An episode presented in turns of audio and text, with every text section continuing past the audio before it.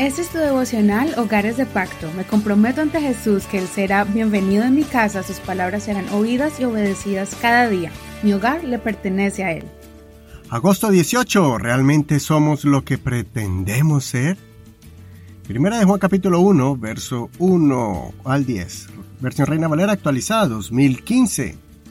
Lo que era desde el principio, lo que hemos oído, lo que hemos visto con nuestros ojos, lo que contemplamos y palparon nuestras manos tocante a la palabra de vida, la vida fue manifestada y la hemos visto.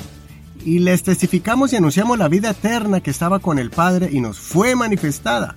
Lo que hemos visto y oído lo anunciamos también a ustedes, para que ustedes también tengan comunión con nosotros. Y nuestra comunión es con el Padre y con su Hijo Jesucristo. Estas cosas escribimos nosotros para que nuestro gozo sea completo.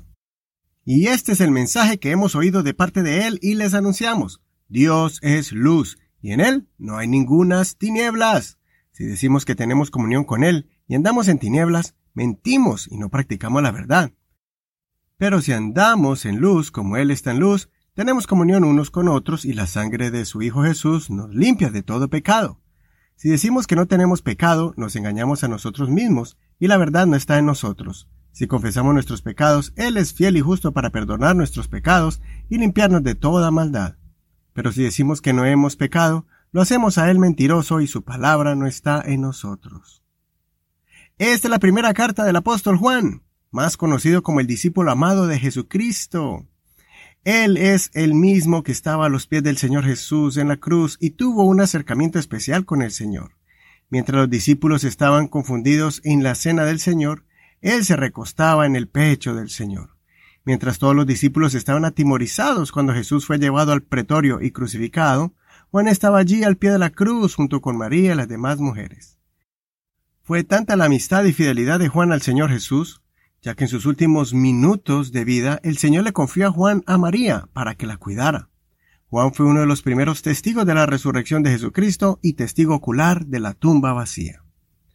La carta del apóstol Juan es una carta que no tiene referencia para una persona en particular o una iglesia.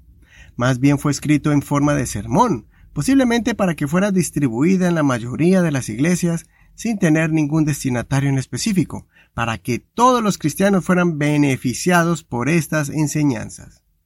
En ese capítulo podemos notar una declaración tajante sobre la necesidad de no vivir vidas dobles.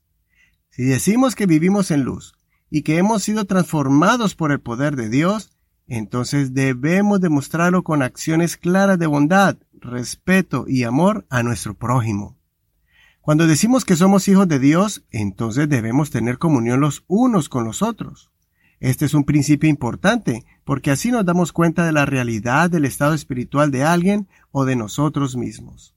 Así que seamos ejemplos en nuestros hogares de cómo tratamos o hablamos de nuestro hermano en la iglesia o de las personas que nos rodean.